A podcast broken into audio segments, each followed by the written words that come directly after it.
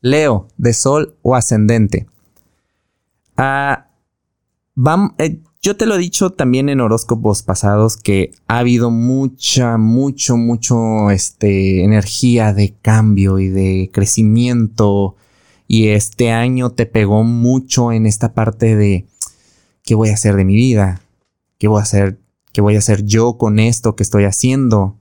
¿Realmente me apasiona esto que estoy haciendo? ¿O debería de cambiar de, carrera, de objetivo?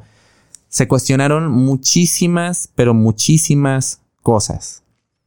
Que Marte y Quirón estén en tu zona número 9, que es la de crecimiento, estudios superiores, eh, filosofía, viajes, eh, cosas que tengan que ver con el extranjero, algo está sanando en ese asunto. A lo mejor estás diciendo, bueno, es que toda la vida me dediqué a algo que realmente, pues sí, me gusta, pero nunca realmente me dediqué a lo que yo quería ser.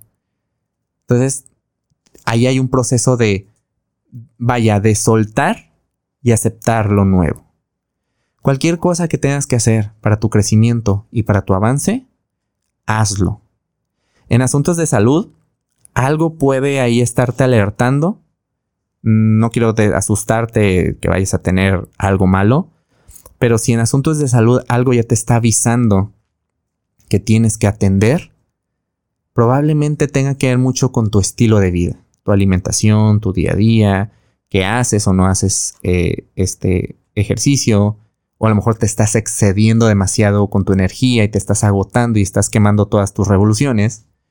Entonces, ahí hay algo que atender hazlo antes de que tengas consecuencias en las que pues te eches al, lomo una carga más que a lo mejor puedes prevenir desde ahorita. Hazlo. Para mayor información, eh, te recomiendo que escuches el episodio de la semana del 5 al 11 de octubre y que nos sigas en redes sociales. Búscanos como Caja Astral Podcast.